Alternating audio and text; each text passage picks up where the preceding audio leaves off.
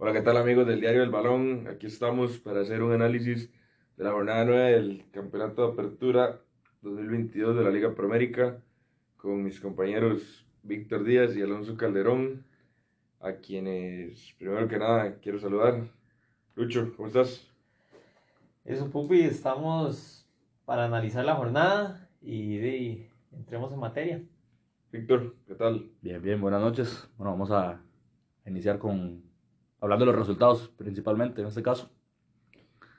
Bueno, una jornada que pocas sorpresas, la verdad. Pocas sorpresas, una jornada en su gran mayoría predominancia local y que ya empiezan a despuntarse ciertos equipos, otros ya empiezan a quedarse también. ¿Qué les parece si comenzamos hablando del partido de Saprissa Grecia? Bueno, el partido de Saprissa Grecia, que Saprissa gana pues con una relativa tranquilidad, facilidad. Grecia me parece que empezó con un bloque atrás muy sólido, que Saprissa le costó romper porque Grecia le, le, sostuvo el resultado 15, 20 minutos a Saprissa, pero al final se cae. Entonces, eh, Víctor, ¿qué, ¿qué tenés que decir más o menos del partido de Saprissa? A mí lo que me resulta interesante es que ya Saprissa agarra cierto nivel o se, se encarrila hacia lo que esperaría uno. ¿Qué me parece interesante? Me parece interesante que ya Justin llega a encontrar un 11, por decirlo así. Me parece interesante que los jugadores tienen cierto nivel, eh, digamos que superior. Y hay un buen manejo de recursos, cosa que no pasaba anteriormente, que si bien sabemos que los planteles de esa prisa habían sido problemáticos en cuanto a no eran extensos, por decirlo así, eh, ahora hay, hay con qué y creo que se está haciendo un buen uso. Y ahora se ven resultados más acorde a lo, a lo, que, a lo que puede hacer el equipo. Lucho, Víctor aquí está tocando un punto muy importante que es que Justin ha encontrado un 11. Si nosotros nos ponemos a analizar, me voy a ir atrás los últimos 5 o 6 años de Saprisa. Saprisa nunca ha tenido un 11 consolidado. Uno siempre sabía que jugaban 6 o 7, pero no se sabía, por ejemplo, si, si Angulo iba a jugar o si Ariel iba a jugar. Pero Justin ya, ya encontró su equipo, ya encontró su base. Encontró, pero es interesante porque también lo, el 11 está muy bien, pero lo que queda en la banca no es... Es el gran problema, la, la, gran cosa, porque vamos a ver, este 11 es el que prácticamente ha repetido en esta seguidilla de cuatro partidos que, que viene ganando, a excepción del de Cartago, que, y fue porque Waston estuvo sancionado, pero, pero ese 11 es el que va a seguir a Justin o a menos de que haya una lesión. Ese, ese es el gran tema. Saprissa está ganando sus partidos con, pues, con calma, con relativa tranquilidad. Ha metido 11 goles, no ha recibido ninguno en sus últimos tres partidos en el Saprissa. Pero ¿qué va a hacer Saprissa el día que un partido se le complique? Sí, claro, y es que Saprissa estos últimos partidos pues ha sido la misma tutela todos los partidos. Empieza muy intenso, mete un par de goles, ya le queda ese colchón, ya en el segundo tiempo hace algunos cambios y ya baja revoluciones. Pero ese tema es muy importante, porque el día que se le complique, hay que ver qué, qué busca en la banca. Y además que estos partidos a prisa se ha estado comiendo bastantes goles. Estamos hablando de que hay una falta de revulsivos, por, por así decirlo, en este caso. Sí, Lucho quiere decir algo que, que tal vez el resultado lo maquilla. Eh, para él, para mí es un jugador, es un jugadorazo. Jabón me parece un muy buen jugador. Que poco a poco se van afianzando más y más en esa prisa. Pero están, los dos están haciendo goles, pero los dos están botando goles. Muchos goles. Jabón se come una contra Pérez Celedón el si no me equivoco, hace un par de semanas, la fecha 7, que se quita al portero y después como que, se, como que se alerta y no es gol. El miércoles contra Grecia se come uno igual. Paradela, después de una jugada magnífica de Mariano, que no sé por qué, y, y me parece que intentó la más difícil, la manda a la gradería sur Total, del Saprissa. Totalmente solo frente al marco. Y, y, eso lo maquilla, porque Saprissa gana 4-0. Entonces la gente igual aplaude, la gente igual, igual está tranquila, pero ese, es, esa jugada contra la liga, contra Herediano, contra el propio Cartaginés, te cuestan, te cuestan los puntos. Y a lo que yo voy, que ¿qué va a hacer Saprissa cuando se le complique? Saprissa el día que tenga un partido en el minuto 75, 0 a 0, lo esté perdiendo, no, no, tiene, no tiene armas en el banquillo para, para decir, es que ok, voy a sacar a, voy a sacar a Guzmán, voy a meter a Angulo. Angulo en este momento no está al nivel de esa prisa. Para nada, y lo de Angulo ya es pues preocupante para él porque si bien es de los jugadores más queridos por la afición y que tal vez se pide más minutos, pero Angulo no viene siendo titular con ninguno de los últimos cuatro o cinco entrenadores de Saprissa. Lo, lo, cual me parece muy llamativo porque sabemos de la calidad que tiene el hombre con su pierna derecha. Pero ¿qué, qué le hace falta a Angulo para...? El, el problema, el, problema, el problema es lo que acaba de decir Lucho. Angulo tuvo problemas con Vladimir. Uh -huh. Tuvo problemas con Centeno. Pate, sí. Tuvo problemas con Iñaki. Tuvo problemas con Wright. O sea, que no es titular con ninguno. Está teniendo problemas con Justin. Y siempre, y, y Angulo es el típico jugador que no juega y muestra su molestia. Yo digo, está bien, Iñaki no lo ponía. Está bien, Centeno no lo ponía. Pero es que no lo pone ninguno. Y por lo menos con Vladimir y con Centeno, todavía lo poquito que jugaba, daba, daba muestras de buen fútbol. Con lo que fue Wright y lo que fue con Iñaki, yo en Angulo lo veo a un nivel muy lamentable. Creo que ahorita no lo está haciendo tan mal porque le está entrando a partidos total y completamente resueltos. Pero Andy Reyes no es garantía. Orlando Sinclair no es garantía. Ariel Rodríguez no tiene un nivel físico para estar en esa prisa. Fabricio Alemán me parece que sabe dónde estar, se sabe colocar bien, pero no creo que Fabricio Alemán sea una garantía de un joven de 19, 20 años que te va a cambiar un partido. Ahora, hace, vamos a hablar del, tiempo de Wright más o menos, el uso de jóvenes fue una alternativa en su momento, donde vacas flacas en Saprisa. No consideramos que en este caso podría ser oportuno. Ya hay un 11, falta ver los revulsivos. No sería un momento de hacer eh, el intento, darle la oportunidad. Saprisa va a clasificar. No creo que se vaya a complicar porque ya encontró su, su momento. El margen es muy corto. Pero ya está en su momento y sabemos que cuando Saprisa se monta es difícil bajarlo sí, de ahí. Sí, yo es lo veo que ya difícil. está dentro. Pero definamos uso de jóvenes. Ok, Ten- tendremos que hablar de una clasificación, una pronta clasificación de Saprisa para que dé suficiente tiempo para pensarlos. Pero es que tienes a, tienes a prisa en su cantera jugadores para, para eso. Hay que darles espacio. Siento que hay que darles espacio. No Es se les que- está- Pero es que Justin se los está dando. ¿A cuántos? ¿A Fabricio Alemán? Álvaro, Zamora. Al- Álvaro Zamora. Álvaro Zamora, es titular. Sí, al, día, al día de hoy, 2 de septiembre, Álvaro Zamora es un titular indiscutible en el equipo de Justin Campos. Sí. Y tiene sentado al último gran ídolo de esa prisa. Ujú. Que en este momento está lesionado, pero lo tiene sentado. Le está dando minutos a Fabricio Alemán. ¿Esos dos? Le Gerald Taylor. le minutos a Gerald Taylor. Gerald Taylor que Pero hablamos hablamos de los revulsivos. Ok, adelante, ok, adelante ok, es lo que pero estamos es que- necesitando. Pero es que tampoco, pero es que tampoco puedes meter a 8 o 9 jugadores que no están listos. No, yo no te estoy pidiendo 8 o 9 jugadores. Pues darle una prueba a uno o dos. Si ya sabemos que Sinclair no funciona, si ya sabemos que Ariel Rodríguez no está en un momento, busquemos un 9. Vamos a probar un 9, no pasa nada. Están, están metiendo goles. Paradela mete gol. Javon mete gol.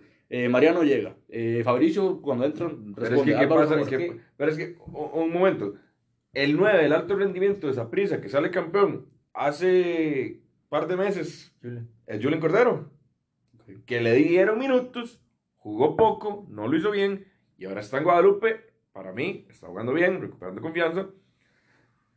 Pero, pero realmente, a mí lo que realmente me preocupa de Saprissa es eso: que Saprissa no tiene revulsivos para, para. Puede seguir este ritmo, puede clasificar, incluso puede quedar de primero. A como está ahorita, y si mantiene este ritmo, para mí le puede ganar a cualquiera. Pero el día que se, a Saprissa se le complique un partido, y lo vimos en Cartago, los cambios no le sirvieron a Justin en. Cartago. Termina ganando el partido. Falta definición. Por- cierto. Tampoco falta de definición, porque ta- Cartago no tampoco llegó tanto. No, para- La- para la- para mí fue de falta gol- de capacidad de Cartago de creación de juego. Sí, pero el, el segundo tiempo, Saprisa Bajó. este, estuvo metido atrás y de, no ocasionó prácticamente nada. Otra cosa, a Saprissa, a Saprissa le está sobrando un tiempo prácticamente en todos los partidos, que, Sí, eh, excepto en ese de Cartago. Saprissa está resolviendo sus juegos en el primer tiempo, le sobró un tiempo contra San Carlos, le sobró un tiempo contra Pérez León y le sobró un tiempo contra Grecia. Y es ahí la idea de Justin, porque entra con demasiado intenso los partidos, los primeros 45, después le baja revoluciones. Se lo preguntaron en la conferencia contra Cartago por lo mismo y dijo que no pueden llevar ese ritmo todo el partido. Exacto, y eso, eso es un tema que yo creo, yo creo que Justin sabe que él no tiene peso en la banca. Entonces, al, él saber que no tiene peso, creo que, creo que también se prisa mm, tiene jugadores de cierta calidad en la banca que no están en su mejor momento. El caso de Angulo, el caso de Ariel. A mí Orlando Sinclair sí me parece un jugador de baja calidad, pero... Bolaños va a estar en banca. Bolaños va a estar en banca y Bolaños es un gran revulsivo si Bolaños quiere jugar. Porque lo de Bolaños es un tema. Si Bolaños está para jugar o no. Y pregunta, ¿él, él quiere jugar? Porque los episodios de Bolaños de molestia por no jugar son reiterativos. Pero es que yo pienso que esos episodios de molestia, ¿cuándo era? A inicios del campeonato, cuando Saprissa estaba batallando. Cuando Saprissa perdió este, contra San Carlos. Estamos diciendo que Bolaños va a querer montar ahora que ve que todo está fluyendo un poco mejor. Yo, siento, yo siento que si Bolaños dice, popularmente lo voy a decir, le voy a meter, lo voy a poner, mi último año y medio de carrera, y Bolaños le mete, yo creo que el nivel futbolístico de Bolaños o la calidad futbolística de Bolaños, Bolaños tiene en sus manos sentar al propio Yabón, al propio Zamora, a quien quiera. Es que ahí está, porque ¿a quién sienta? ¿A quién sienta? Porque Justin ya encontró ese 11 y Bolaños tendría que ponerle bastante y demostrar. Pero creo que todos estamos de acuerdo que tiene la calidad futbolística para hacerlo. No, eso no está en duda. ha respondido cada, cada, vez que ha sido titular, con, cualquier técnico ha, estado, pero aquí hay una situación que ahora está Justin, las cosas no han fluido bien con Justin y, y bueno, que, que no sabemos. a mí me pregunta es por qué hay que esperar a que Cristian Bolaños diga quiero. O sea, él tiene que estar a disposición del equipo. totalmente, totalmente. Es que pero, busca un rol de pero eso pasa, sacrificado. Pero eso pasa, Pero eso pasa en todo el mundo. Eso, eso no vamos a venir a decir aquí que no pasa, porque eso pasa. Lo, lo vemos en Cristiano Ronaldo, que ahorita no quiere ser nada de United y le va a tocar. Pero yo creo que, que eso, es, eso, es, el gran análisis que hay que hacer de esa prisa. Ahora bien, a pesar de que, como ustedes dicen, a Saprissa le sobra un tiempo, a pesar de que ya hay un 11, a pesar de todo esto, y si bien hay, hay gente que se está emocionando, me atrevo a decir que no es la mayoría del sapricismo la, la que los ve levantando la 37. O sea, creo que aún falta por las otras Creo que existe cierto escepticismo. Porque, bien que mal Saprissa lleva rato en, el escepticismo, a pesar de que gana, a pesar de que salió campeón hace un año. Es que gana, que gana, títulos, pero, pero todos hablamos de que es el peor Saprissa de la historia. En los de los últimos eh, tres, hace tres, años. Ajá.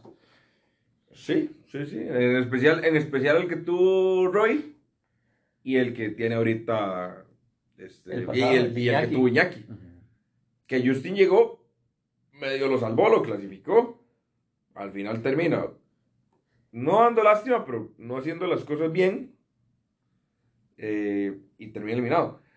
Para, para cerrar el tema de Saprisa, me parece rescatable, porque lo he leído mucho en redes sociales de Saprisa, que el nivel físico de Saprisa es otro. Y eso se debe. Yo era uno de los que decía, le echan mucho los clavos a Pierluigi. No me parece que Pierluigi sea el gran responsable. ¿Por qué lo va a hacer? Pero el cambio físico que está teniendo esa prisa es impresionante. Pero también hay que valorar otra cosa. Ok, sí, cambió, este, cambiaron al preparador.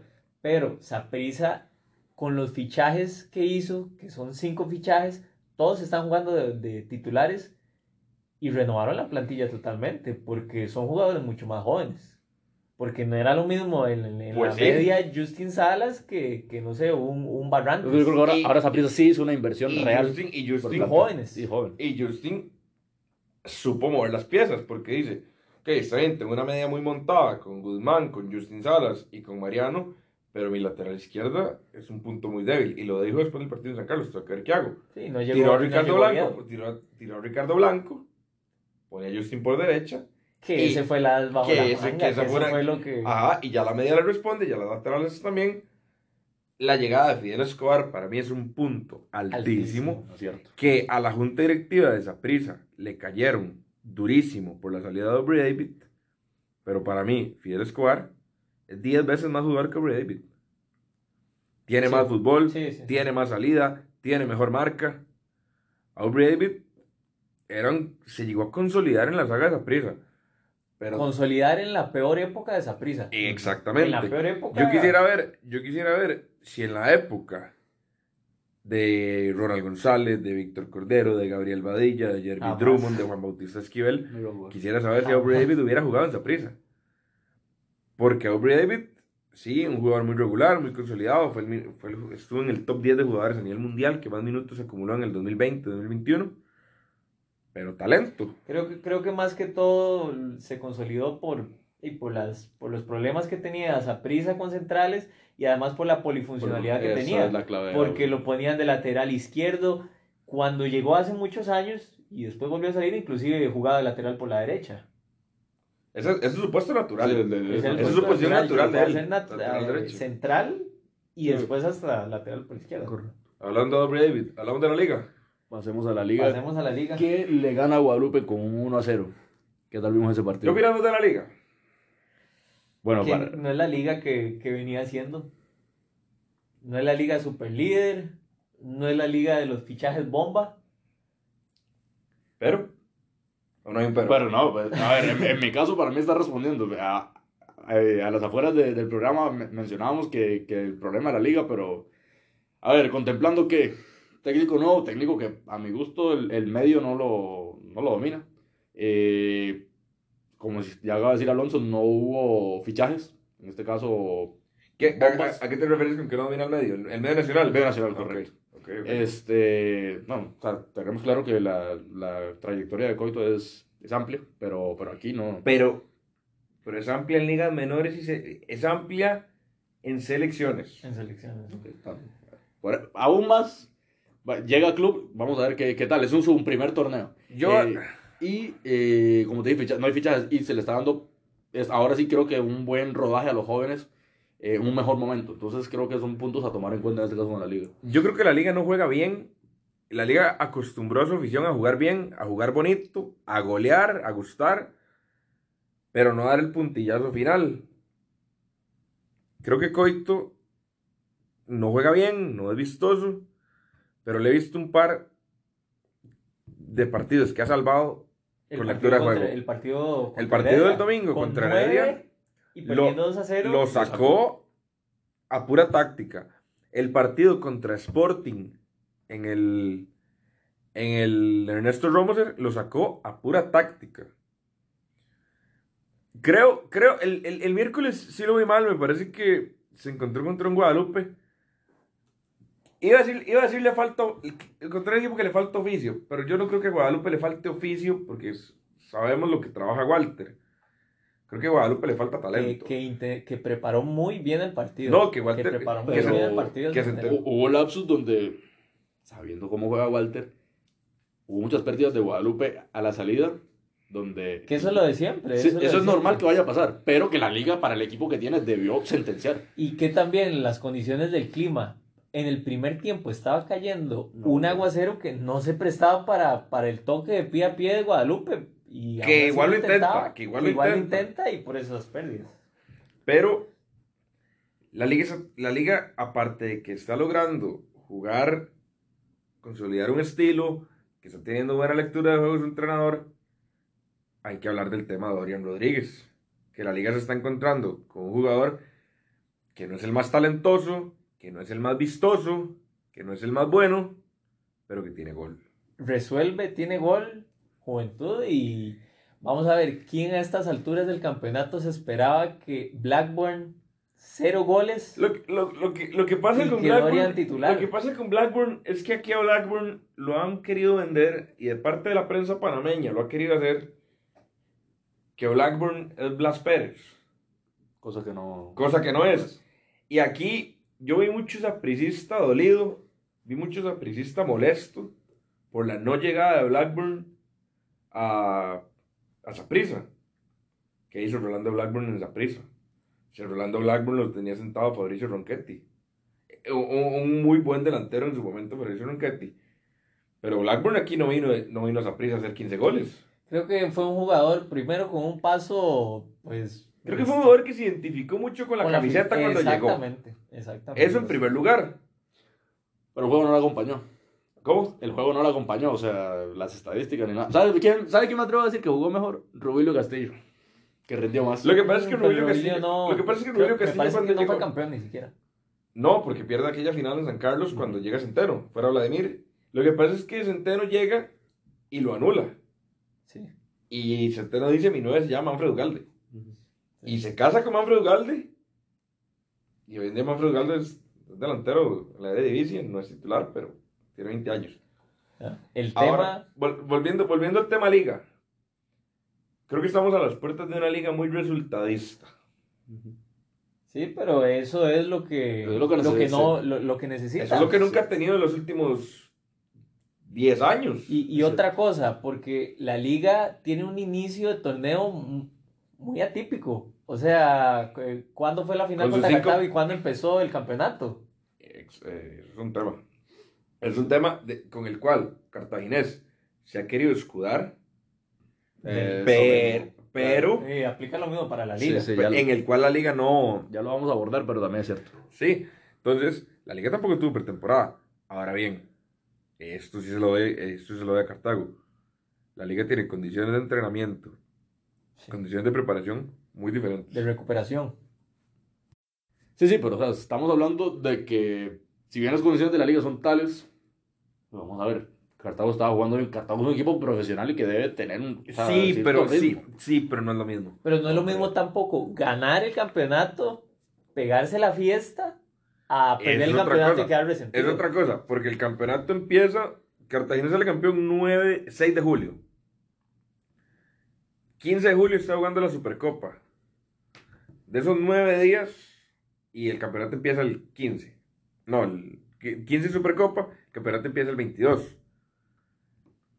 ¿Qué hizo Cartagena esos 17 días?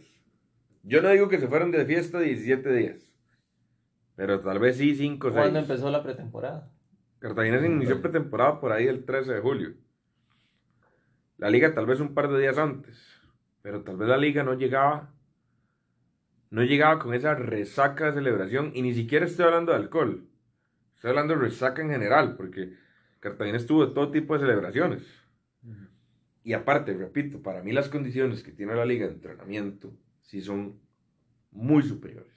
Por más de que me digas de que, de que Cartago tiene Sí. que son profesionales, hay unas condiciones muy diferentes, tienen una preparación física muy diferente, pero, pero la liga está cumpliendo.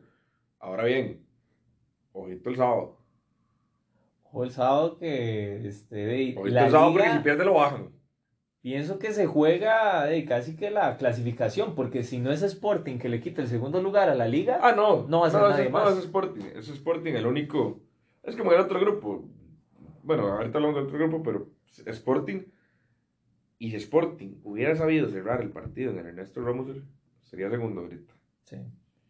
Y a ir a jugar uno de los partidos, allá con esos partidos de mañana le fascinan. Llego, me encierro y busco cómo meto un gol. Eso sí. Entonces, la liga, ahí va. Ese es el análisis que yo haría de la liga, que ahí va. Ahí va, pero, pero también hay que tomar en cuenta que la liga, Heredia y bueno, Cartago ya no, pero estaban en competencia este, Internacional. internacional y que juegan cada tres días con técnico nuevo. O sea, Lo- lo que pasa- lo lo que pasa es que- Y ha cumplido, y ha cumplido con Ha los cumplido, pero yo no sé qué tan serio es, es el análisis de, de los partidos que ha tenido la liga en CONCACAF. Quiero ver ahora qué le va a mostrar la Alianza del Salvador. Pero lo que fue el. Águila del Salvador y la Alianza de Panamá Pero no, es quita, muy pobre. pero no quita que están jugando cada tres días. Campeonato nacional y... Sí, o sea, ¿por qué, por qué la liga sí ha logrado responder y Cartagena no ha sido capaz de? ¿Ya? En- entendiendo que han tenido casi que la misma situación. Sí, Cartago celebró, sí, Cartago, ajá, ciertos cambios, listo. Pero porque Cartago no carbura, ya, ya el, el campeonato está avanzado y no, nada, no pasa nada. Ahorita entramos a analizar lo de, lo de Cartago, pero Creo que, la liga, creo que la liga puede seguir ese ritmo. A mí no me gusta cómo está jugando la liga, me parece que está jugando feo. Me parece que no está cumpliendo. Creo, creo que tampoco ha encontrado el 11. Está teniendo ese problema. No, no ha encontrado el 11, pero, pero yo creo que la liga iba. Y el otro día estaba comentando, ¿qué le ha afectado a la liga estos últimos campeonatos? La presión de ser el favorito. Y ahorita la liga no lo No, tiene. ahorita no lo Entonces, ¿cómo va a llegar a la fase final sin, sin esa presión? Ahora, Todo el mundo está hablando de Saprissa Pero- y de Heredia. Ah, Por pero- el momento en el que están. Pero no deja de haber presión porque imagínate estar- entrar a ese camerino y saber que es el último campeonato del capitán, Sí.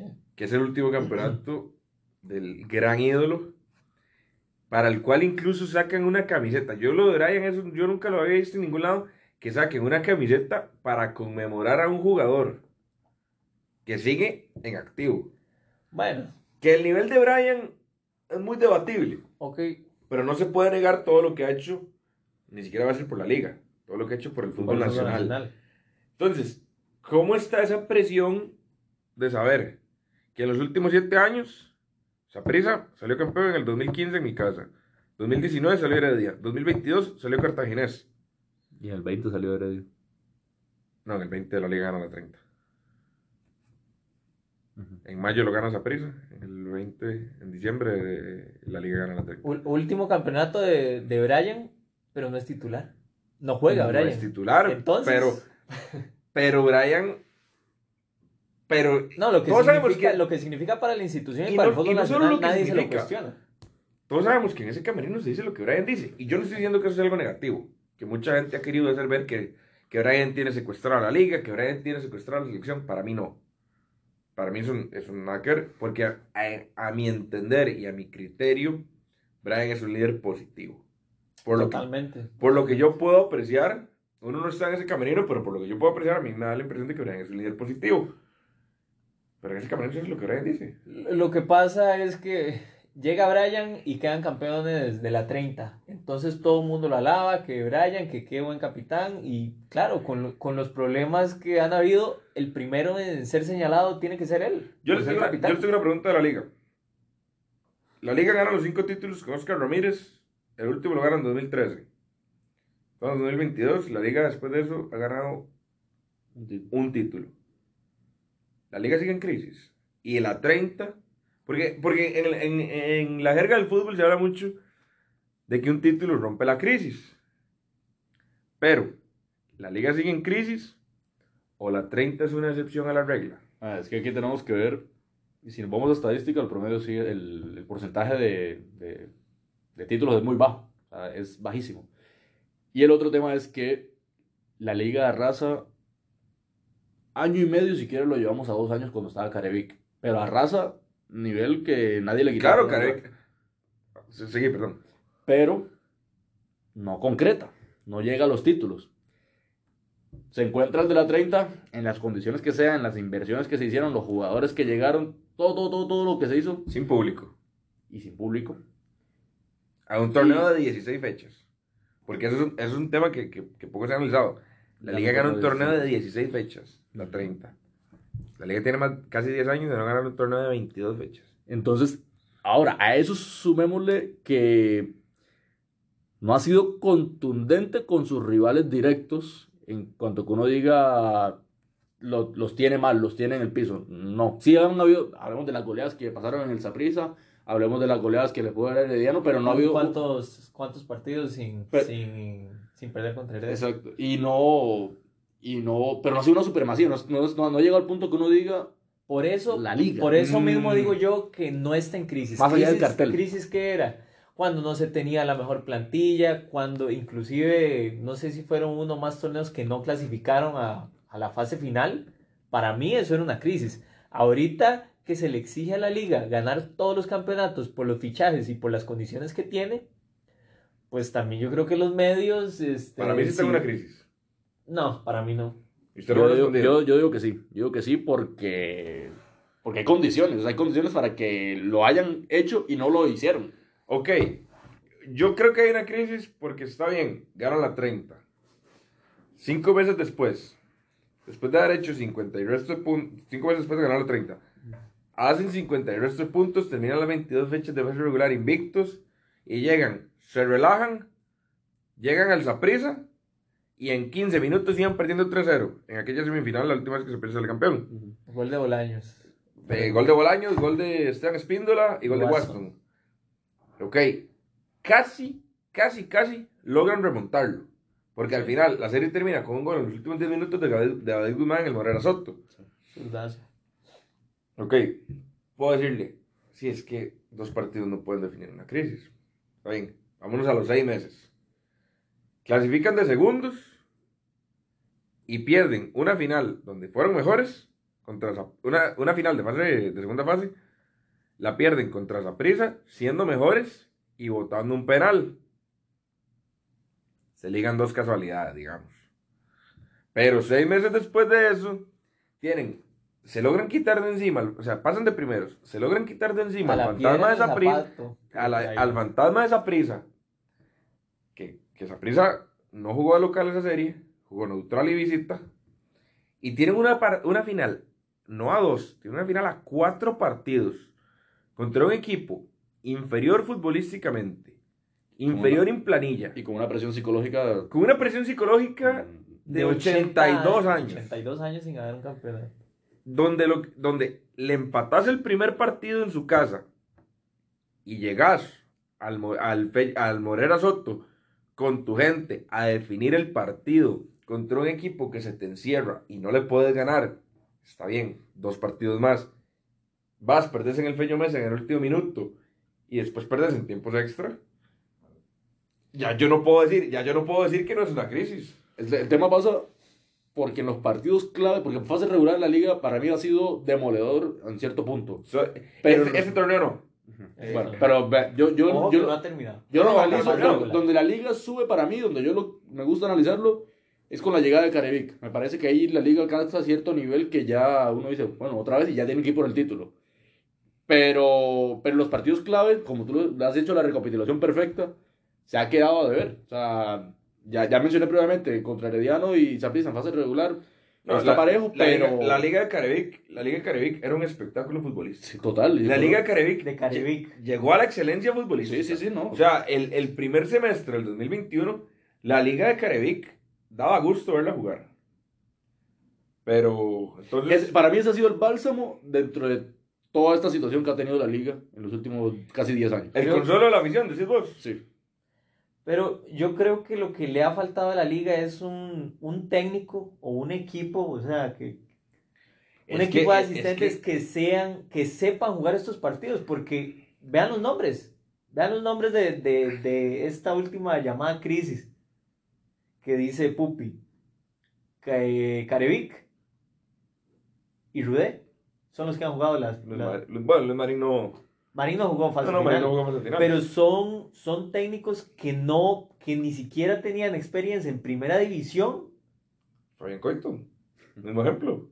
Exacto, entonces, Entonces- van por la misma línea. Entonces, la Liga sí está teniendo una crisis desde la cúpula.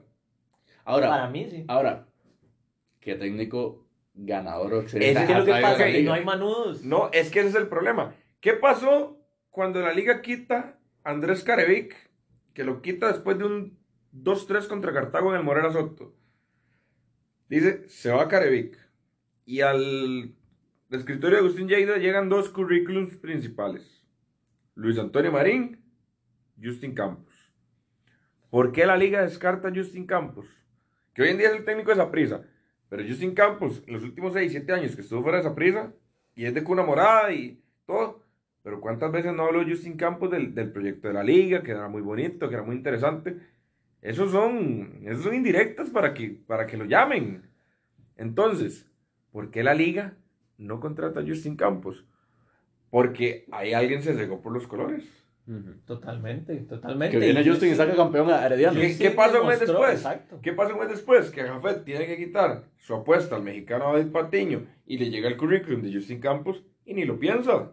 Sí, pero Jafet ya había demostrado con Medford que no le importaban los colores del Y técnico. que- en y cambio, en la los liga últimos- siempre ha Y en los demostrado últimos eso. 10 años, ¿Cuántos campeonatos ha ganado? ¿cuántos campeonatos se gana la liga y cuántos campeonatos se gana Heredia?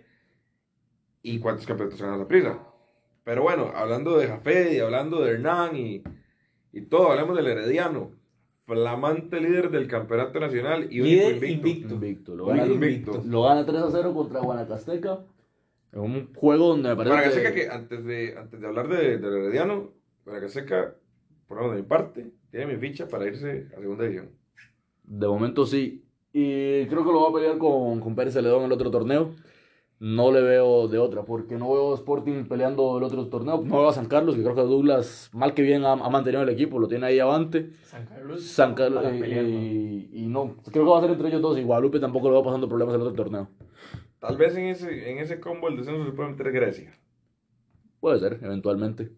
Pero lo que, lo que sí me parece preocupante, y antes de entrar, a- empezar a hablar del Herediano, es que no me gusta, por lo menos a mí, esos técnicos argentinos, uruguayos, españoles, mexicanos, colombianos, que están... Los colombianos no, los colombianos la verdad aquí siempre han rendido. Hablemos de prácticamente el único colombiano que tal vez se fue muy, muy mal fue de la Pava. Correcto. Pero todos estos técnicos argentinos, uruguayos, que están veniendo a venir, en mi opinión, a vender el humo a punta de acento. Pero ¿qué es lo que pasa? Es, es lo que creo que te, lo, te lo comenté el otro día. ¿Por qué, ¿Por qué se traen técnicos de afuera? ¿Cuál, ¿Qué se critica mucho acá? Que se reciclan y se pasan reciclando los mismos técnicos nacionales y si no dan resultados, uno busca algo afuera. El tema es que... Lucho, pero es que, es que lo estás buscando a la, en mi opinión lo estás buscando a la carrera. No ni a la carrera, yo siento que buscan como cierto cartel como para decir... Este argentino, y con ¿qué- bombos y qué platillos pasa con este argentino? meji- ojo los mexicanos, que también están trayendo mucho mexicano. Y que tampoco le está yendo bien. No están tampoco le rindiendo. está yendo bien. El que le fue medio bien fue Palomeque. Llegó a un equipo grande, le fue mal. Si no me equivoco, dirigió siete partidos en Herediano, no ganó ninguno. Casi último. ¿no? Sí, lo, lo dejó último. Llegó, llegó Marín y lo sacó. Sí. Ahora, ¿qué pasa? O sea, para mí, para mí lo que está pasando es que un argentino llamado Juan Vita, o como se quiera llamar, viene. "Ay, yo tengo un doctorado en la Academia de River Plate. ¿Y eso en qué me sirve aquí? Pues sí, sería todo, todo un tema a analizar porque de- en efecto, véanlo con la liga. Eh, Y, Claro, con y la es que- y liga, es que también, se los, tam- también, también se los están también se los están colando equipos grandes. Exacto. Porque también Iñaki. Iñaki, a Saprissa se lo hacen. A Herediano se lo hace a David Patiño. Ahora la pregunta es, ¿cuál es el temor en el fútbol nacional de darle la oportunidad a lo nuevo? A lo propio, nuevo. O sea, técnicos, hay- O sea, que Heredia pusiera a un Pablo Salazar. por ejemplo, por, por poner un ejemplo, pero o sea, ni siquiera eso, porque entrenadores de divisiones menores hay en cantidad. Yo creo que lo harían mejor. De prueben, ¿por qué no prueban? No, es que no pasa. Si pasara, yo diría, es que no han rendido, pero es que no pasa. No sucede. Es que lo que hacen es que les dan interinatos. Los da- les dan interinatos y por, y por lo general, ¿cuándo sucede un interinato? Cuando echan a un técnico. ¿Por qué lo echan? Porque el equipo viene mal. Mal momento. Entonces es complicado. Y hay algunos que a punta de interinatos terminan siendo técnicos ganadores. Entonces, yo, a, a mí sí me tiene muy, muy, voy a decir la palabra, molesto que estos técnicos vienen aquí a creer que aquí tenemos un fútbol de pueblerinos y que aquí no sabemos de fútbol, cuando para mí aquí hay personas muy preparadas. Pero bueno, volviendo al tema herediano. ¿Qué pensamos del herediano? Heredia está muy sólido. Heredia prácticamente que ya tiene la, la clasificación asegurada. Pero ojito, ojito lo que le pasó el- con la liga, ¿verdad? O- ojo con lo que pasó con la liga y lo que pasó con el Pacific. Dos partidos seguidos con hombres de más que dejan ir el empate. Que los dos los han Alvarado. Bueno, con la liga. Con la liga. Con la liga no. Bueno, con la liga, eh, sí, sí. eh, eh, omitiendo lo del penal. Pero ojo, ¿qué, qué pienso yo? ¿Por qué se está dando esto en Herediano? Tiene una plantilla demasiado, joven. Correcto. demasiado joven y que este por ahí sacando a Yeltsin pues no hay jugadores este Yeltsin Alvarado y con, tomar en cuenta Yeltsin. que Ye- Jendrik está regresando de lesión, Esteban Granados se acaba de retirar, entonces ya ese, Ya esa- ya hablando- esa camada está de hablando de toda la camada la antigua, de ganadores la vieja escuela. que creo que queda. Que- pues yo, yo a Jelsin no lo meto en ese combo. Keiner, No, porque- Keiner y Jendrik. Kenner, Jendrik. Ya está Porque ya, ya se fue a Sofeifa, ya se fue Salazar, ya se fue Granados. Y bueno, Alvarado tampoco fue. Alvarado llegó Alvarado, Alvarado tampoco me parece después. de, de, de esa gran camada. de- que, que esa es una generación que empieza el mambo, cancela, La época de los, los problemas con, con Sotela. con Sotela, correcto. Pero yo creo que esta camada trae ese ADN. Para mí, yo creo que ya por fin. Porque esto- Jafet lo esto- logra. Jafet lo Esto, logra. esto, esto es un tema que se hereda. Sí. O sea, y pasa, y, lo, y vemos el ejemplo contrario en la liga. Yo creo que la última camada realmente ganadora de la liga heredó un poco de los Carlos Castro, de los Harold Wallace, de los Wilmer López. Pero ahora la liga, sus jugadores jóvenes, los Aaron Suárez, los Carlos Mora, los Alexis Gamboa, están creando, están creando problemas. Y, y, terminan siendo la foto de problemas que tal vez no les corresponden. Cambio herediano, ¿qué pasa? Que Anthony Contreras se está acostumbrando a ganar. Kenneth Vargas me parece un buen jugador. Kenneth Muy Vargas me parece un buen sí. jugador. Que ahorita tiene la mala suerte de que lo tiene sentado y pues él no es titular de la titular de la selección. Después, ¿quién más anda por ahí joven? Era- Bueno, Jefferson Bennett, que termina, que sí. termina en, en la Championship. Jefferson, que, que Je- si bien ya tiene su, su trayectoria por, el, por la primera división, pero es un jugador relativamente Es un, joven. jugador, es un jugador relativamente joven. Pero podemos hablar de lo que es Raúl. Raúl. Raúl Rodríguez, Raúl Rodríguez es un jugadorazo. Gran torneo Es un está jugadorazo. Lo que La- Orlando Galo, de alguna manera. Orlando. Galo, que para mí no tiene, no es el mejor tácti- técnicamente, pero Responde. responde y está en selección nacional y va a ir al mundial. Y ya lo quieren. Ya lo quieren afuera. meter. Y alguien que se nos olvida, pero que ya Aaron viene. Salazar. Aaron Salazar. Aaron viene Salazar es viene, viene volviendo de. Aaron Se Salazar. acaba de retomar la titular. Aaron Salazar es un jugador con muchas condiciones, pero que, Pero hace rato. que lo que he que escuchado, lo que lo mata un poco son que tiene ciertos problemas de indisciplina, a lo que yo he escuchado. Pero eso no quita que, que sea un buen jugador, que sea parte de una camada joven, de una camada muy prometedora del Herediano, y que este torneo lo está dominando tranquilamente. Sí, y, y con esto que hemos estado hablando, ¿a qué, ¿a qué conclusión llegamos? Herediano tiene la planilla más completa del, del torneo. Completamente. Y, más bien, y más bien, de los Herediano en este momento tiene 23 puntos. 23. Para mí, para mí se le han ido 4 puntos que no se le tuvieron que haber ido. Le- Sí, los, le- los se dos que fueron. pierde contra la liga. Los dos que pierden contra la liga, que, eso es para mí un pecado capital de Hernán. Sí, increíble Y- que ya le haya ido de eso. Y no haberle ganado a, San, a, a un tan pobre Santos en el Collella. Sí, pero e- este fue el partido que inclusive hubo ayuda arbitral para, para Heredia. El de Santos. El de Santos, fue, contra- fue Sporting. No, fue Le Sporting. pita un penal. Ah, Sí, sí, sí. El de, el de, San- el de Santos más bien Heredia lo, lo saca... Creo que iba, eh, Iba perdiendo. perdiendo, iba lo, perdiendo, lo lo saca. empata... Lo empata Gerson. O, se me escapa el, el autor del gol. sí, lo, lo empata Kenneth Vargas. Empata. Lo empata Kenneth Vargas. Pero, pero no, Heredia- yo Herediano lo veo muy sólido. Lo veo que ya está del otro lado. Y las, que- únicas, y las únicas dudas que deja son estos dos partidos que, Bueno, que si bien eh, los empatan. El, el línea le, dio- le da un... Le da una manita el miércoles. En el primer gol.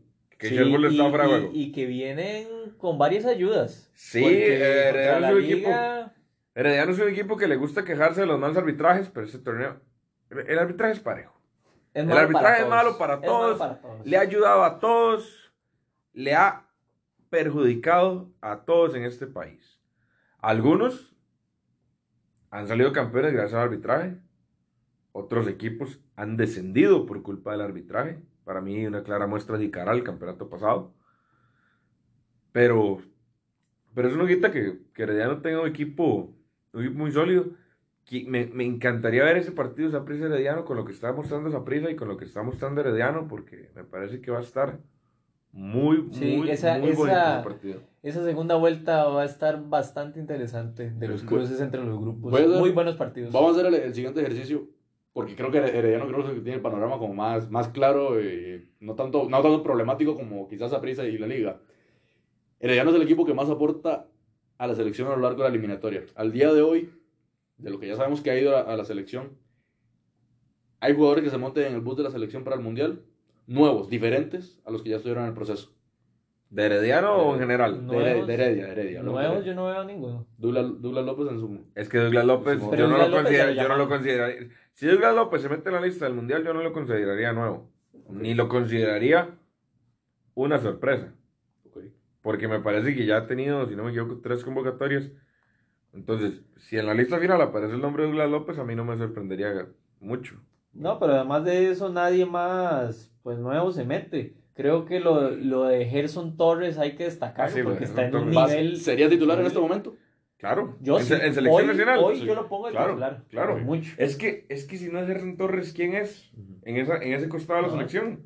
Conste, aquí pasa que Gerson Torres tiene un gran nivel en el campeonato nacional, pero el sistema de juego de la selección nacional no le beneficia a Gerson Torres, porque tampoco puedes esperar que Gerson Torres agarre el balón, se vaya directo, se quite a Rudiger, se quite a Pau Torres, le haga un gol a Japón, porque hay que ser honestos, o sea, Gerson Torres es un gran jugador y es un jugadorazo de élite para el campeonato nacional.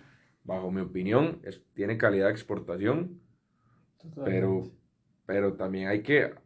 Ese mismo, ese mismo, ¿cuál es la palabra que estoy buscando? Elevación que le, que le dieron a Gerson Torres en su momento, le jugó una mala pasada en el América. Porque Gerson Torres se fue a meter a uno de los equipos más importantes del continente y le fue mal. Y por algo volvió Heredia. Ahora, vol- volviendo a tu pregunta, para vos que es una sorpresa de parte de Heredia. Y, y eso es no- me, parece que el enfoque no es de parte de Heredia. Me parece que el enfoque es en general. Que es una sorpresa para la selección nacional. Es que yo. Viniendo del, campe- viniendo del campeonato nacional. Yo siento que ya es muy cerrado ese grupo. Es muy cerrado ese grupo y tendría que pasar algo increíble en, este, en este cierre de campeonato para que un nombre que no haya estado en los microciclos. Yo le voy a dar un nombre. Y si es de Heredia. Y es porque la posición es lo más flojo que tiene la selección. Raúl Rodríguez. Ese era Me el nombre. parece un jugador muy, muy bueno. Que tiene la ventaja que la banda derecha de la selección son Fuller. Keisher Fuller, que para mí en este momento no está en un buen nivel. En este momento y. A lo largo de su y- carrera tampoco, pero siempre ha cumplido en selección. Keisher Fuller es un jugador cumplidor en selección nacional. A pesar de los errores. A pesar de que ha cometido errores. Pero Keisher Fuller es un jugador que salvó al equipo contra Panamá. Es un jugador que se paró bien contra Nueva Zelanda. Sí, sí, sí. Y es un jugador que en una balanza, creo que en selección nacional es más lo rescatable que lo reprochable. Y que ha sido constante. Bien, sí, lo llamaba Ronald y lo sigue llamando Lo sigue Suárez. llamando Suárez. Y creo que empezó incluso con Matosas. Si no me equivoco, Keisher Sí, sí, em- correcto. Sí. el primero que lo lleva es Matosas. Ahora, mm, es un jugador bajable del avión. Pues sí, No, pero, no es es- que, pero es que no. ¿quién más está en esa banda? totalmente. Sí, Porque el problema de El Gamboa mejor, que no el sabemos. el mejor lateral del país es Cristian Gamboa. No, pero, pero Gamboa, a mí me encantaría que Gamboa vaya al mundial. Y para mí Gamboa tiene que ir al mundial. Yo no creo que Gamboa vaya al mundial. Tampoco creo. Y no creo que, lo- que en este creo. caso lo merezca porque. Ahora, ahora, vos me decís, vos me decís Douglas López. Justin Sala sería una sorpresa en selección nacional. No. No, pues ya Porque estuvo. Justin Sala ya respondió contra México en el Azteca.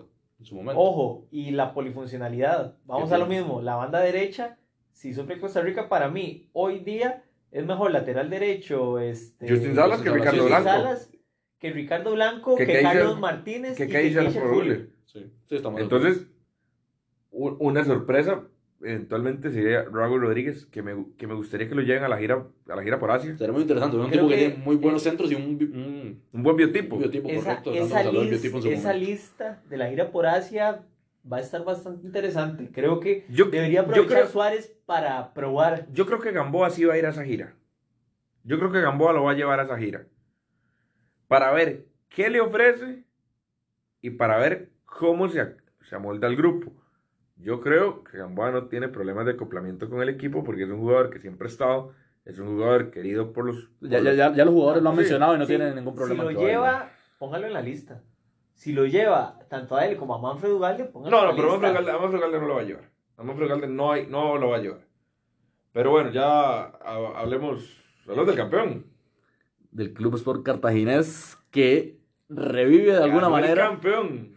Por Por fin fin ganó ganó el campeón. Ganó Y el le gana- El primer partido que gana en casa. un, un partido, gana- le cu- cuatro partidos duró para ganar en casa. un partido de los colistas en, el, Pero en ese grupo. yo sí quiero, yo, yo, yo no quiero ser tan crudo con el cartaginés. Ha, ha tenido un torneo desastroso. Ha defendido mal su corona de campeón. Pero ya viene a la alza. Yo ayer lo vi bien. Pero ojo que empieza perdiendo de nuevo. Empieza perdiendo Y de nuevo. ya son, si no me Pero equivoco, tiene la capacidad- tres partidos viene Que- creo que... de menos a más en los partidos. Empieza perdiendo siempre. Sí, pero ya eso, ya es señal de algo. Ya eso, es- ya eso Sí, porque, porque hay reacción. Contra Ok, Saprissa hubo ok, reacción. ok. Pero vamos a ser, vamos a ser francos. ¿Qué le exigimos al Cartaginés este campeonato? La, la- la- aquí la ¿Cartaginés cuestión tiene que ser campeón? No. No, la, la ¿Cartaginés cuestión tiene es... que clasificar? Sí, la cuestión es, ¿le alcanza para clasificar sabiendo que quedan siete jornadas y tiene que enfrentarse a los del otro grupo? No. Hoy, Está muy hoy difícil. yo no pongo a Cartago por una razón. Y es que el, el nivel que ha demostrado el puerto en este campeonato, creo que nadie se esperaba que, Pero ojo que que, le hasta, agarran que hasta la jornada anterior el puerto estaba invicto. Pero ya le agarraron el con punto 17, Arenas. con 17 puntos. Ya ok, ok, ojo. ok, pero vamos, vamos a hacer un, un- un ejercicio. Cartaginés, estamos de acuerdo que viene de menos a más. Pero por un partido que puede ser un balsa. Pero- Yo pero todavía no lo pongo. Pero para mí tampoco. Pero para mí tampoco jugó mal contra Zaprisa. Pero vamos a volver a lo mismo. Ok, Es ok, jugar ok, bien o ok, sacar el no, no, no, analízame, analízame la película. Analízame los nueve partidos del Pero es que campeonato. Cartago lo que Empie- ocupa ahorita es ganar. No. Sí, pero viene, pero empieza el torneo con un 1-2 en el Fello Mesa contra Grecia. Después 1-3 en el Fello Mesa contra Punta Arenas. Viene dando, ya en la fecha 6, le gana a Grecia, le gana bien, empieza perdiendo también, pero le gana bien. Entonces, para mí, sí está teniendo síntomas de mejoría. Pero a ver, a ver. Pope, a ver, pero Pope, es le, que- le gana a Pérez y le gana a Grecia. Pero es que los primeros cuatro partidos no ganó. Pero, y jugaba muy mal. pero veamos a quién le gana. No, y la serie desastrosa contra, contra el Real España. Le gana a Pérez. ¿Usted el partido contra el Real España en Cartago? No. Era un partido para que ganara Cartaginés por lo menos 6 a 2. Cartaginés se Porque dio- jugó muy bien. No, Cartaginés votó debajo del marco por lo menos 8 goles. Ajá. 8 No, goles que ese lo, lo jugó Marcel.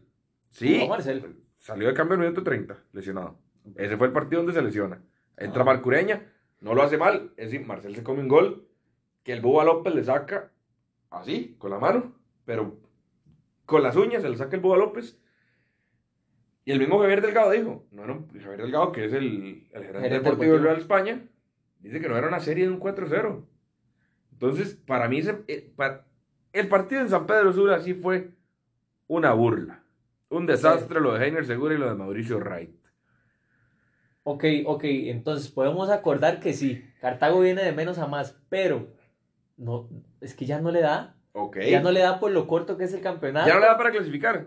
No, ¿por, ¿por qué? Porque Por- tiene que enfrentarse a la Liga y a, No, y a yo- yo- Heredia. yo tampoco Y esos creo que le dé, no yo tampoco creo que le dé. No, no le va a dar. Ahora, vamos con el mismo ejercicio. Cartagena viene de menos a más, acordado. Punta Arenas no viene de más a menos. Sí, pero yo lo que analizo es que Punta Arenas tiene esa localía que puede aprovechar muy bien y que se sabe que a, a lo largo de la historia lo ha hecho. Pero Cartago suma en, suma en, en Punta Arenas. Bueno, Pues sí, pero es que, ok, está bien, pode- podemos enfrentar un... Yo no, no estoy tan de acuerdo con eso de que, de que Cartago venga subiendo por, lo- por a quién le ganó. Y no, no, creo, no, no creo tanto en eso. Pero sí creo lo de Punta Arenas puede estar bajando. Ahora hay un factor que no estamos analizando y es que San Carlos está en la mitad. Y a mi gusto, San Carlos es el que podría mover esa tabla a su gusto. Tanto a, ahogar en la fiesta a Punta Arenas como ser el- eh, los pañitos de agua fría para Cartago. De, pero, eh, eh, ¿y cómo se va a definir esto? Este, Cartago-San Carlos este fin de semana. Creo Ahí- que ahí se termina de definir. Ojo, Ahí, Carta- Si ahí pierde- Cartago puede, puede revivir. si pierde el puerto, o bueno, ya es un hecho, ya es un hecho que alguno de los dos primeros del grupo va a perder puntos. Yo, aunque Cartaginés le gana a San Carlos, sigo dudando. Bueno, Pero es que ahí está el tema, porque o Saprissa o el Puerto van a perder puntos. Entonces poniendo que Cartago, el, el- eh, o sea, el, el mejor escenario para Cartago me parece que es que pierda Punta Arenas. Me Y- parece que el mejor escenario para Cartago es un empate en, en el Hito Pérez. Mm, Es que ahí le recorta dos puntos a los dos, A los dos, pero correcto. es que yo, en mi parecer, es el mejor resultado poniendo Que, que Saprissa va Saprissa a se despunte. Que Que Saprissa se despunte. despunte. Exactamente. Bueno, eso, eso, lo, puedo- eso lo puedo entender. Lo que pasa es que si Cartaginés gana, queda está seis. difícil, está muy difícil. Está muy difícil. Pero depende de sí mismo. sigue dependiendo de sí mismo y es un juego en casa contra San Carlos que, bueno, este, tanto Heiner como Douglas tienen que plantear muy bien ese Ahora, partido. ahora bien, lo pierde Cartaginés este fin de semana. Deben salir los técnicos, porque a mi gusto son Para mí los no. técnicos. Para mí no. Yo creo que los, ma- los creo que ya la dirigencia Para mí, este, la dirigencia lo ratificó y los los, va a ratificó sostener. y los va a sostener pase lo que pase. Hay, hay, hay que tomar algo en cuenta que mucha gente no... Se ha criticado mucho el formato del torneo, el poco espacio que hubo entre uno y otro.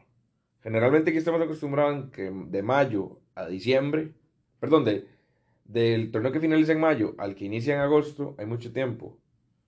El que inicia en julio, perdón. Uh, semana y media nada más. Esta vez va a ser al contrario. Va a haber mucho espacio para planificar el próximo torneo. Campeonato finaliza terminando octubre, volvemos empezando enero, por el tema del mundial. Va a haber incluso un torneo de copa para que los equipos retomen, retomen nivel. Entonces, a mí me parece que sacar a Heiner y a Mauricio, después de lo que hicieron, es que es que es muy pesado lo que hicieron. Pero es que también la dirigencia, ¿qué hizo? Hizo un gran esfuerzo para mantener a Marcel. Ficha bien. Se trae un central, pues, Espinosa, que tampoco fue punto alto en Saprissa. Revulsivo, pero- un buen revulsivo. Eh, Exacto, es un buen... eh, Es un buen cambio. Pero comparándolo con Chacón, mm, Sí, eh, buen cambio. Es un buen, es un buen cambio para Chacón y es un buen cambio para José Gabriel Vargas. Inclusive con la línea de tres que, que ha utilizado en algunos partidos por ahí Heiner. Se trae a Marcureña, Que es un fichazo. que es, no sé si fichajazo, porque tampoco lo ha demostrado. Para el medio nacional es un fichazo. Para mí, Es, el, es delantero mundialista. que, pero sí, listo, fue mundialista, pero cuando vino a la liga, que Cuando vino a la liga empezó mal, pero cerró muy bien. Si no, no se Se hubiera ido a Australia. bien, sí, sí, sí. Si no, no se hubiera ido a Australia. Ahora, sigue siendo un buen fichaje. Entonces se movió bien la dirigencia y no está respondiendo el cuerpo ahora técnico. para, para cerrar el tema de Cartaginés. Cartaginés, para ustedes dos, está fuera de pelea. para mí sí, por ahí no alcanza. Bueno, yo ahora dije que no le alcanzaba, pero dependiendo de lo que pase esta fecha que viene. Ah, no, este, esta fecha, esta fecha lo. En esta, fecha, lo va a definir. Sí. Si sigue vivo o, o si totalmente queda, queda fuera. Yo ya lo doy muerto. La, la ventaja, yo sé que se ha, se ha hablado de que el otro grupo le toca ver contra la Liga, le toca ver contra Heredia, así. Le toca Guanacasteca también. Toca Guanacasteca. Le, toca, le va a tocar, si no me equivoco, le va a tocar recibir a Sporting, que es un partido en casa ganable. Entonces, Santos. sí, lo, lo, lo que vos decís, sí, sí, no, no creo que, que haya que quitar a Heiner, no creo que haya que quitar a Mauricio. Creo que hay que darles el torneo y dejarlos. Yo siendo Leonardo Vargas, los dejo y los siento en una mesa que me planifiquen qué van a hacer para el torneo de enero.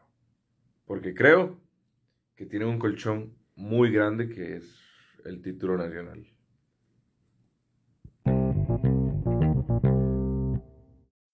Bueno, queda pendiente lo que es el partido de San Carlos Punta Arenas, donde San Carlos desaprovecha una ventaja de 2 a 0 Y Punta Arenas, a mi gusto, salva la tanda porque San Carlos eh, tuvo un, un envión de unos 10-15 minutos en donde pudo sentenciar eso por 3 o 4 goles y se queda corto, falta de definición, errores y demás. Y bueno, al final creo que fue más el, el empuje de los jugadores de Punta Arenas más que otra cosa para poder salvar el resultado. Y creo que es, este, le cuesta a Douglas cerrar los partidos. Ya iba a hablar de Douglas, Le yo. cuesta a Douglas cerrar Qué los partidos. mala suerte tiene Douglas.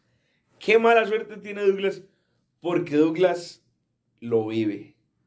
Douglas, Totalmente. a Douglas esto le fascina, a Douglas esto lo ama como pocos y Douglas trabaja y hace, hace, hace unas semanas escuchaba una entrevista con el, presidente de San Carlos, don Sergio Chávez, que decía que, que, Douglas, que Douglas es un loco, que Douglas más bien, él está durmiendo en la casa a la una de la mañana y Douglas lo llama para hablar de fútbol y él, y él le dice como Douglas, ya, o sea, cálmese.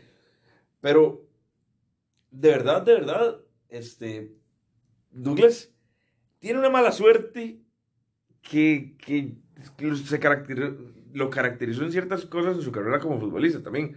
Tuvo una carrera exitosa para mí. Muchos títulos con Saprissa, jugó, jugó el Feyenoord, jugó en Suecia, en la MLS.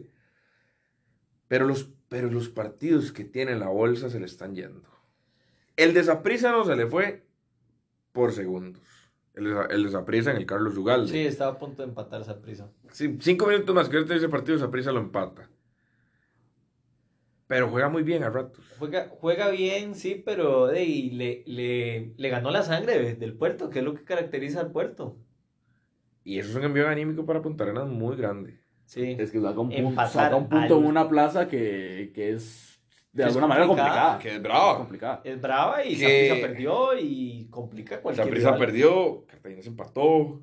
Este, Es que San Carlos no está haciendo un mal torneo. Lo que pasa es que no, no se habla mucho de San Carlos. tiene no, tanto- no se habla mucho de San Carlos porque San Carlos nunca ha sido un equipo mediático, pero, correcto. pero juega bien. Estamos hablando de que San Carlos, el campeonato pasado, no, no, No clasifica por un error. por un tema No, no, administrativo. y, y no solo el campeonato pasado, creo que los últimos dos, inclusive los dos empaten puntos con Saprissa.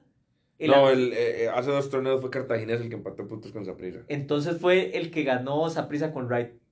Si no me equivoco, la última fecha Saprissa pierde, gana San Carlos, pero por goles Pero le- se estuvo, queda. estuvo un punto, creo, fue por goles. No, no Pero- recuerdo pero. No recuerdo, pero Se ha quedado la orilla, se ha quedado la quedado a la Sí, sí, orilla. o sea, y San Carlos es un equipo que, que uno nunca lo ve en problemas de descenso, San Carlos es un equipo con una buena planilla. San Carlos cuando se organiza, como cuando subió y fue campeón, San San Carlos puede hacer lo que quiera.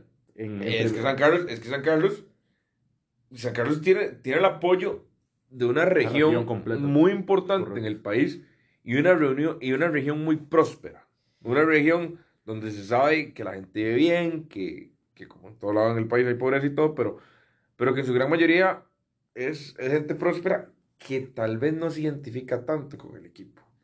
Caso contrario al de Punta Arenas. Fútbol Club, que está haciendo una locura todo lo que está haciendo. Todo.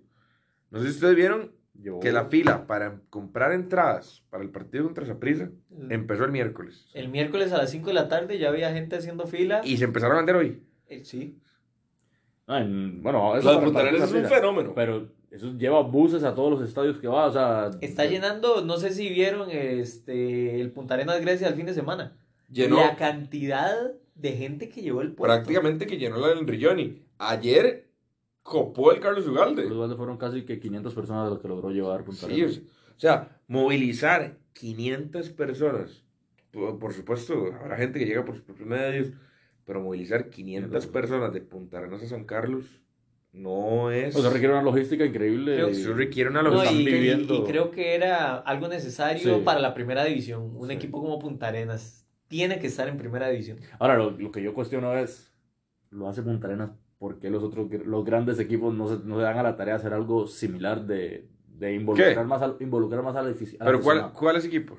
Herediano, la Liga y Saprissa. Pero, Es una, ¿No te parece una buena estrategia el hecho de, de sacar a la gente? e pero es que estadios? esa lo- prisa, lo- pero es que esa Es prisa, que esa prisa tiene aficionados en todo Costa Rica y la Saprissa- liga también. Sa- Saprissa y la liga llenan estadios donde sea. Sí. El problema es que el puerto, los aficionados los están en el puerto. Hay Y- muy poco aficionado y- del puerto afuera.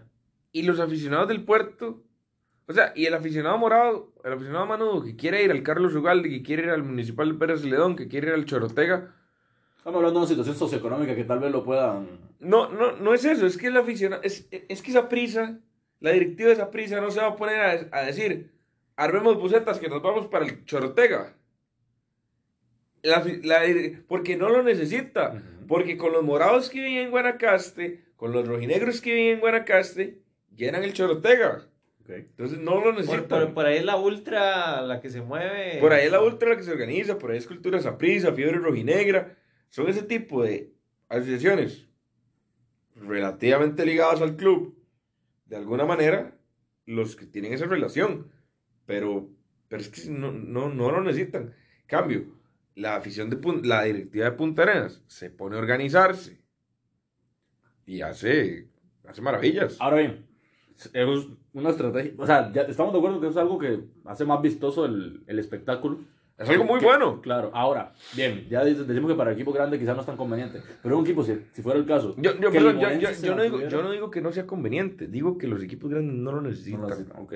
Pero si fuera, por ejemplo, un limonense que estuviera en primera división, hacer ese tipo de estrategias sería Ok, ahora es otra cosa. vistoso. Es otra cosa. Que la directiva de Pérez Celedón, que la directiva de San Carlos, que la directiva de Guanacasteca. Porque la afición guanacasteca Llena el Chorotega. eh, es similar, pero tiene algo que solo le gusta apoyar al equipo cuando están las malas. No entiendo por qué. Pero ahora que casi descienden el, el campeonato anterior, llenaron una gradería completa al Collella Fonseca. También hay que entender temas de distancias. No es lo mismo venirse de Nicoya que venirse de Punta Arenas. O sea, es, es- es- es más complicado. Pero yo creo que lo que está haciendo Punta Arenas, no solo futbolísticamente, sino a nivel, a nivel país y a nivel provincia, es muy importante. Porque creo que ese equipo en primera edición reactiva la economía de una manera pues, muy, muy importante. Ojalá pronto puedan llenar la totalidad de Lito Pérez, que eso es, eso es un tema. Que yo lo veo lleno. Sí, sí, pero ahorita está jugando con una... en, en un cerrado. 40%, tres de las graderías Ah. una está totalmente cerrada. Ah, no, pero eso es una mentira. Eso es una mentira. Aquí no vamos a engañar a nadie. Eso no le está cumpliendo a nadie. Es el único tema que sí, que sí, que sí están, que sí tienen totalmente clausurada la gradería sur, que sí, ahorita sí es inhabitable. En, en un reportaje que, que sacaron, esa gradería está total y completamente agrietada. Para, su- para, subir, para subir de la cancha a esa gradería, hay una escalera. Literalmente una escalera. Para que, que pusieron eh, de esas escaleras que usan en las ferreterías. Eso, Ajá. es, eh, así se sube de la cancha a la gradería. Entonces, ojalá que, que, que pronto esa, esa situación tan compleja. Ahora, bien, ese es el último partido que analizamos de este grupo. La, la cuestión es la siguiente. ¿Le alcanza a Punta Arenas? No para ser primero, para clasificar. Yo creo que el, el primer lugar lo va a perder con Saprissa en algún punto. No sé ustedes qué opinan al respecto. Tal vez Yo creo que se va a caer. semana. ¿Mm? Yo creo que se va a caer. Ok. Yo pienso lo mismo, ya son este, Y yo- y- varios resultados. Y, y yo tengo la, yo, yo siempre he tenido la teoría que el equipo que asciende, su principal preocupación, su principal objetivo tiene que ser no irse. mantener la categoría. Creo que Punta Arenas ya metió un colchón que, que no va a tener problemas del descenso. Yo, cuando los ascendieron, si ustedes analizan la planilla de Punta Arenas, Punta Arenas tiene un buen equipo. Planilla limitada. No, no, o sea, de, no, no es ni amplio y no tiene jugadores de, de renombre. O sea, tiene ahí lo suficiente. Es un equipo normal. Sí, sí, sí. Y Eh, creo que todavía está sufriendo con problemas de permisos Tiene- de trabajo con tiene- los internacionales.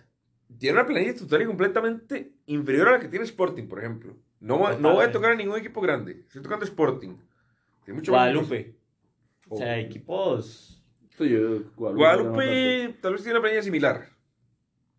Pero, siendo serios, el Punta no tiene un gran equipo. No, creo que es destacable, importante, pero, pero como decía... Tiene, vari- tiene varios jugadores interesantes. El caso de Guido Jiménez, buen portero. Buen portero. José Hernández, un buen mediocampista. Los laterales. Lateral. Rodrigo Garita me parece un jugadorazo. Chrysler Villarroel, ¿ustedes están hablando de Chrysler Villarroel o de Ajá, Cliver Gómez? Cliver, Cliver, Cliver. Cliver Gómez, un, un muy buen lateral derecho. Sí. Pero, pero es una planilla. Creo, creo que es un equipo con, con mucha garra y Ahora, que también Es un, es la un equipo, localidad es un equipo muy emocional. muy emocional.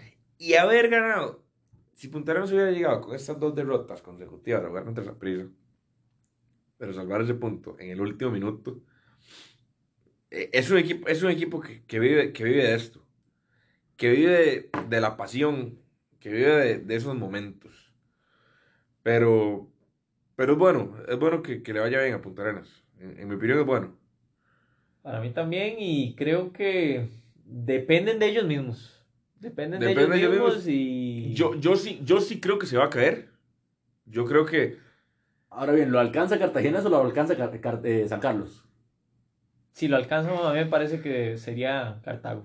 Yo digo que sería San Carlos el que lo alcanza. Yo digo que sería San Carlos. Yo digo que sería San Carlos.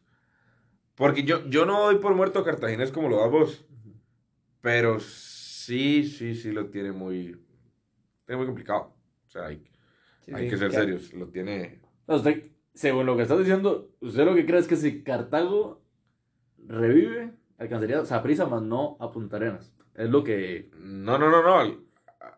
O sea, no, no. Si Cartaginés revive, alcanza a Punta Arenas. Ajá. Pero estás diciendo que lo, puede que lo sacaría San Carlos. Es que yo no creo que Cartagena vaya a revivir. No lo doy por muerto, pero no creo que vaya a revivir. Es que, eh, eh, es que, es que vos decís que Cartaginés, prácticamente lo que te entiendo, Cartaginés va a pelear el descenso. Para mí no se mete. O sea, aquí la, la pregunta, la inicial era... Ok, me estás ¿Quién- haciendo dos quién- preguntas quién- totalmente diferentes. ¿Quién lo alcanza? ¿Quién lo alcanza? ¿Si San Carlos o Cartaginés? Me dijiste que San Carlos. Ajá. Ok, pero por... eh, cuando Pero viene una segunda pregunta, Ajá. que no es vinculante con la primera. Que es, ¿Cartaginés está muerto? Para mí no. ¿Para qué le alcanza Cartago? Para pelear. Ok, Para acercarse. ok. Y para ser un elector. Un elector que va a terminar siendo en el otro grupo. ¿Por qué? Porque ya Cartagena lo que le queda es un partido de grupo. Entonces Cartagena se va a convertir en un elector en el otro grupo. Yo no creo que Cartago gane los siete partidos que le quedan. Jamás. Para nada. Pero, pero está ahí. O sea, es, es- ese torneo es muy corto. Pero bueno, para, para cerrar con el análisis de la fecha. Santos Sporting. Qué mal el Santos. Muchos errores, este... Creo que Sporting aprovechó esos errores y fue una victoria muy cómoda en Guapiles. Ha, ha perdido una plaza que, que era buena para ellos. Ahora, lo que mencionaba eh, Pupi en estos días, el, el desmantelamiento de, de Santos fue importante con la salida de Paradela y la de, la de Javon East y Arboin. Y Arboin. Pero ¿hasta dónde? O sea, ¿qué tanto vamos a esperar a Santos? Un Santos que había sido constante a lo largo de los años. Pero, pero, pero, ¿qué es constante? Pues nunca estuvo en problemas de descenso y más bien están de media tabla para No, arriba. jugó, Sí, sí, jugó siempre- liga, liga con. Kaká un par de Casi, años. casi gana Liga Casi con Kaká, gana porque Liga con penales. Ok, está bien. Pero Y se coló hace un año a, a todavía, todavía hace un año, todavía hace un año estuvo en semifinales. Para mí Santos es uno de los equipos que, que siempre tiene que estar en, el fu- en la primera división. Y me parece que es un equipo que administrativamente está bien. Me parece que es un equipo que Sí, las pues supongo bien. que las entradas que tuvieron por Paradela y, y Llamón. Exacto. Y Lo que primer pasa es que técnico destituido. eh, fuera, fuera Luis Fernando Fallas, que Luis Fernando Fallas es, es- es un caso curioso. Siempre llega a los equipos, empieza muy bien, que la metodología de Fallas, que aquí y allá, y siempre, por alguna razón, sus equipos se desploman. Le pasó en Limón, Le pasó una segunda vez en Limón, le pasó en Guanacasteca, que para mí en Guanacasteca no debieron haberlo, no debieron No, haberlo. Pero, pero no es un, no es un entrenador. Incluso estuvo en selección nacional, en selección sub-23. Eh, Luis Fernando Fallas fue el encargado del, del Preolímpico 2016. Pero, pero, ok, ese- ok, ese paso eh, eh, hemos hablado, ¿para qué están todos los equipos? Para que esto esté Santos. Ese Santos está para pelear descenso. Para mí no va a pelear descenso por el escenario que dijimos con Cartagena es que el próximo torneo hay mucho tiempo para Ok. analizarlo. Para Y programar. le voy a hacer una pregunta interesante. ¿Quién tiene que llegar a Santos? Eh, ahí queda el nombre de Horacio, ¿verdad? es, me, eh, me parece una buena opción. Ahí que el nombre la que zona. desde, desde que lo destituyeron de Punta Arenas ha sonado y... Casi en todo lado. Incluso sonó en todo lado. Sonó en la pero liga, no- sonó en Cartago, ahora sonó en Guapiles. Pero En Cartaginés inclusive también. sí, o sea, Santos. Y Santos me parece un buen lugar para que Horacio despliegue su idea. Ahora, estamos, estamos acribillando a Santos, pero bien Sporting. Sí. Sí, sí, sí, hay que darle méritos a Sporting. bien Sporting y bien José Yacone y bien toda la estructura que está logrando el equipo. Y, y se afianza, pues, para, para la próxima jornada que viene bien interesante. Con ese partido que tiene contra la Liga, que va a definir Sporting- mucho en ese, en ese grupo. Sporting, es que Sporting es el único que está alzando la mano para pelearle a esos dos. Sí, porque uno pensaría que Guadalupe, pero creo que después que de ese Guadalupe- partido es, contra la Liga, creo que ya quedó Es que como me rezagado. parece, me parece incluso que la situación numérica de Guadalupe No está a 7 puntos de la liga. Sí, después, después Si estamos, de este si- partido... si- si- casi que si estamos dándole oportunidades a Guadalupe, habría que darle oportunidades a Cartagena en el otro grupo. Entonces, nada, ya Guadalupe, para mí ya, ya está fuera. Santos tiene que preocuparse por el tema del descenso, Guanacasteca también. Pero Sporting sí está eh, respirándole en el cuello a la liga. Entonces, para ir cerrando el análisis de este partido, me parece que Sporting está jugando bien, me parece que tiene una idea clara, concisa. No es el fútbol más vistoso, Pero eso Pero- ya, con, ya con él nunca ha necesitado de eso. Ok, no es el fútbol más vistoso, pero ojo, 11 goles en tres partidos y 3 en contra. Son números de equipo grande. Entonces, Ojo, y tiene buena planilla, Bueno, tiene buen muy buenos nombres Sporting que... ah, Sporting, Sporting tiene un equipo, Randall Feifa, Roger Rojas, Barlon Sequeira, José Andrés Salvatierra, Christopher Meneses. Un jugador que a mí siempre me ha, me ha llamado mucho la atención, me parece un jugador muy interesante en Sporting, es Brian Vega, que tal vez nunca ha tenido esa oportunidad de desarrollarse en un equipo, en un equipo grande. Pero, pero no, no, Sporting, Sporting yo lo veo bastante, bastante sólido. Analizamos la próxima jornada. Vamos con la próxima jornada, que entonces sería Guadalupe Heredia, la Liga Sporting, que ya mencionábamos, Guana- Guanacasteca Santos. Eso en el grupo A. Correcto. Entonces, si quieres, si quieres empecemos con avanzando el grupo.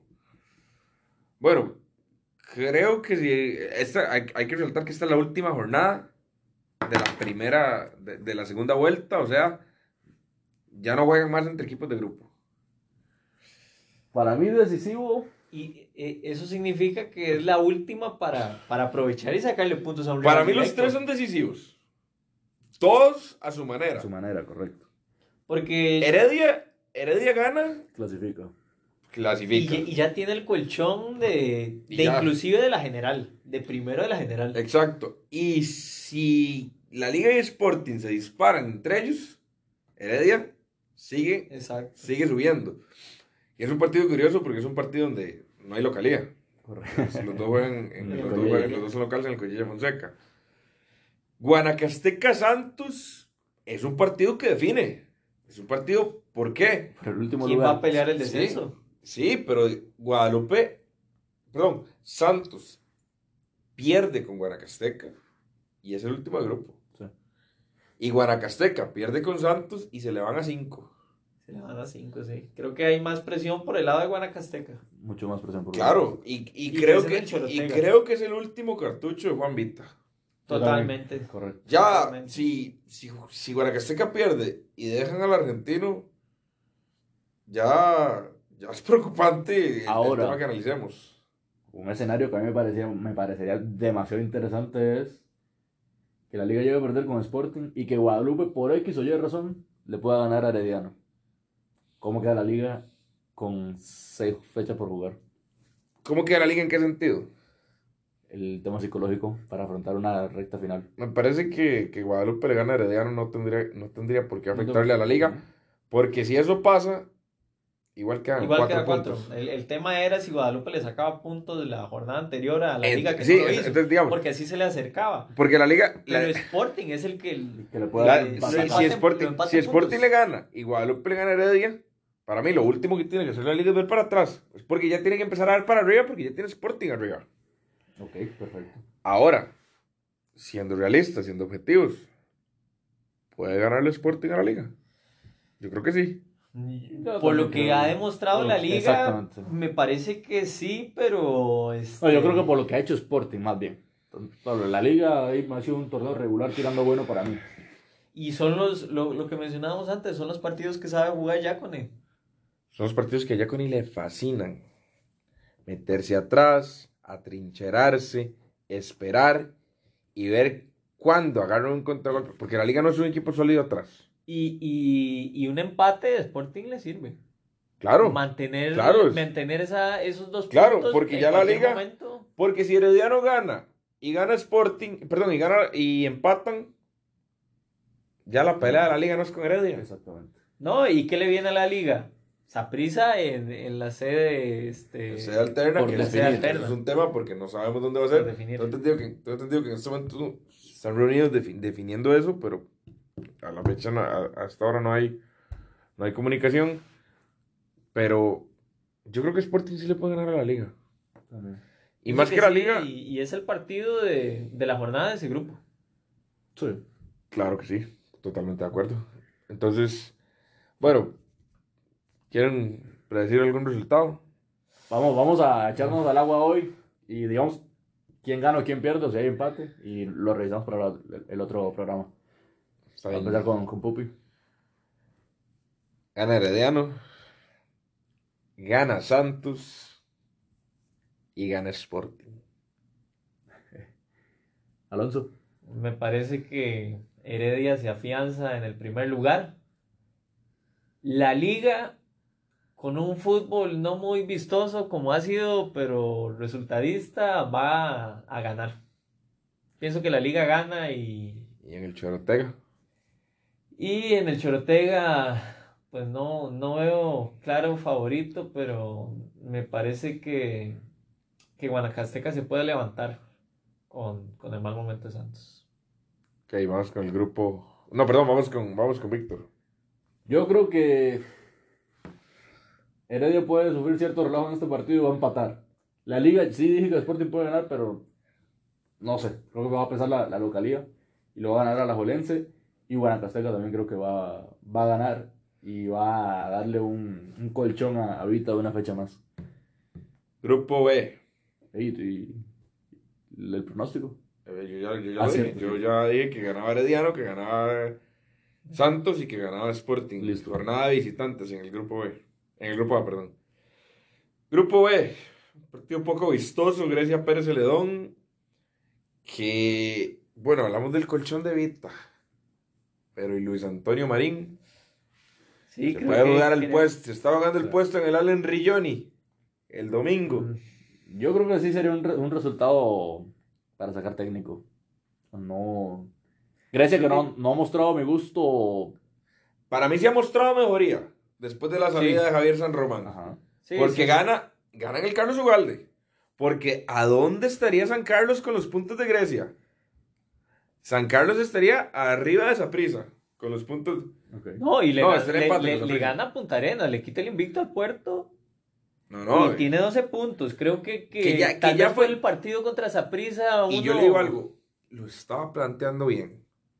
Lo estaba planteando bien. Es Y que ese pase que metió Es que Mariano ese pase entre que líneas. metió Mariano, me, me eso- metió el eso- gol, Javon. Eso, y eso, eso no. Es un pase así, no, no, no lo. No, Creo que, que- no lo tiene ningún sistema. creo que con, con ese gol se, se trajo abajo todo. Totalmente. Pero bueno. Bueno, este, Cartagena San Carlos. Lindo partido en el José Rafael Fello Ya, Mesa. ya dijimos que ese partido puede ser definitorio.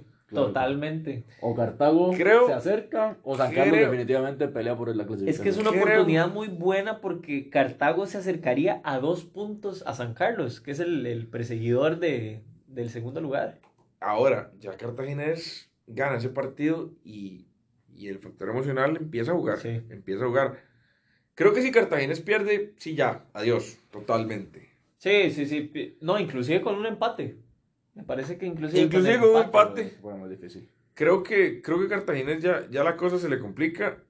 Me parece que Cartaginés es un buen local Y ese horario, domingo a las 11, le gusta. Y San Carlos no es un buen visitante. San Carlos no es un buen visitante. San Carlos sale goleado del Zaprisa, sale goleado del Lito Pérez, gana en Grecia, tallado. Es, sí, en este momento se me está yendo el partido Pérez León San Carlos en Pérez. Pero, pero es un partido que sí que. Ganó que- 2 a 0. Ganó San Carlos en Pérez. Ok. Que si. Que. A ver. Que si no fuera porque el Punta Arenas prisa y la Liga Sporting, por lo que se está jugando, por lo que está jugando la Liga Sporting, me parece que sería el segundo partido de la fecha. Si no es porque Sí. se está. Si no es por eso. Si no es porque Sporting está ahí muy cerquita de la liga. Pero bueno, Ahora- plato fuerte de la jornada. Domingo 3 de la tarde. José. Miguel Lito Pérez. ¿Un- ¿Usted sabe cuántos tiene la prisa no ganar? ¿Cuánto? ¿Usted tiene ese dato? 23 de enero del año 2000. Con Justin en la cancha. Con Justin haciendo gol. Imagínese. Y con Pate expulsado. Ese día Justin hizo gol. Pate expulsado. Jeremy Drummond. Eh, atajaba medio barrantes en esa prisa. Ahora, vamos a enfrentar dos situaciones que, que fueron de, de bastante análisis. Saprisa con su, parece que 11 ya consolidado, que debería responder en este partido. Este partido es clave para ver para qué puede estar Saprisa en fase final. Y Punta Arenas para ver si es cierto que no se ha caído Para mí este partido no define nada en el futuro de los dos. de esa prisa. ¿Ok? Para mí este partido no define nada en el futuro, en el corto mediano plazo de Saprissa. Porque el, el Saprissa del Mundial de Clubes, el Saprissa pentacampeón, el Saprissa de Medford, el, Saprissa- el primer Saprissa de Justin, el Saprissa de Ronald, el Saprissa en crisis. Todos los Saprissas se metieron ahí y ninguno ganó. Todos los Saprissas ahí perdieron y no generó nada. Y siempre me, acuerdo de una semifinal que Saprissa pierde 2-0 en Punta Arenas y lo gana Saprissa 4-1 en el Saprissa contra Punta Arenas. Pero yo no creo que defina mucho en el e- en el futuro, en el corto mediano plazo de Saprissa. Si yo fuera Justin, eh, tendría que entrar con un discurso ganador, obviamente, tendría que quitar esto. Pero este partido no me define. Diferente el caso de Punta Arenas. Que si Punta Arenas pierde con Saprissa, sí, sí me parece que es el punto de inflexión para que se caiga. Sí, no lo veo serían- levantándose de un partido de perdiendo Serían cuatro juegos sin, sin sumar de tres. Ajá, Y y, perdiendo el liderato. y perdiendo el liderato. Y perdiendo el Después liderato. de una primera vuelta del grupo perfecta y una muy mala. Y que ahora va la incertidumbre con los del otro grupo, que no sabemos cómo lo, cómo lo van a Ya, ya, eso es otra, ya es otra historia. Pero yo, yo siento que, que, esa, que esa prisa no se juega tanto. Que la presión está. Ojo, esa prisa es el equipo grande, esa prisa siempre tiene que ganar. Pero en este caso yo creo que la presión es del lado del puerto. Ok. Bueno, vamos con pronósticos. Bueno, vamos a ver. Yo creo que hay. Creo que San Carlos va a hacer la faena. Creo que Punta Arenas le va a dar el, el golpe a Saprisa. Y Grecia lo va a ganar. Entonces se lo va a ganar a Pérez. Pupi. Voy yo. Grecia 0. Pero se le da un 0. Y eso va a ser un partido aburridísimo. Ok. Cartaginés 2. San Carlos 0. Punta Arenas Fútbol Club 2. Saprisa 0. Lucho. 2 a 0. Oiga, con números y todo. Jornada local. Jornada de locales en el grupo B. Y jornada de visitantes en el Pienso, grupo pienso A. que, que la mala pasada del miércoles de San Carlos de dejar ir esa victoria tan importante Le va a afectar en el fello. le va a afectar y, y Cartago va a aprovechar esta oportunidad. Pienso que Cartago gana. Ok. Grecia, eh, déjamelo mejor para el final, no me tires el de sorpresa primero. Eh, Grecia Pérez, me parece que, que Grecia gana. Grecia gana como decía. ¿Y, por qué ahí pasa se en la- va- y qué pasa en la perla del Pacífico? Y en la perla, creo que se, se acomodan los dos y se reparten los puntos. Se acomodan. Sí, eh, mantiene Punta Arenas el primer lugar, Saprissa tampoco se ve afectado y creo que se reparten puntos. Bueno, entonces, eso sería, señores. Hora y media, muy bonito. Para ser la primera vez esto. Muy interesante. Esperemos que a la gente que, que nos va a terminar de escuchar, bueno, esperemos que a la gente que nos va a escuchar, pues le guste el proyecto, le guste el programa y, y aquí vamos a estar todas las, todas las jornadas del Campeonato Nacional. Víctor, Bueno, nada, muchas gracias por el espacio y ojalá que podamos seguir serio en este proyecto. Lucho, Bueno, cerramos, esperemos una buena jornada y nos vemos el próximo lunes. y bueno, eso fue la primera entrega de El Diario del Balón. Esperemos que nos sigan acompañando. Vamos a estar aquí por lo menos una o dos veces por semana. Gracias.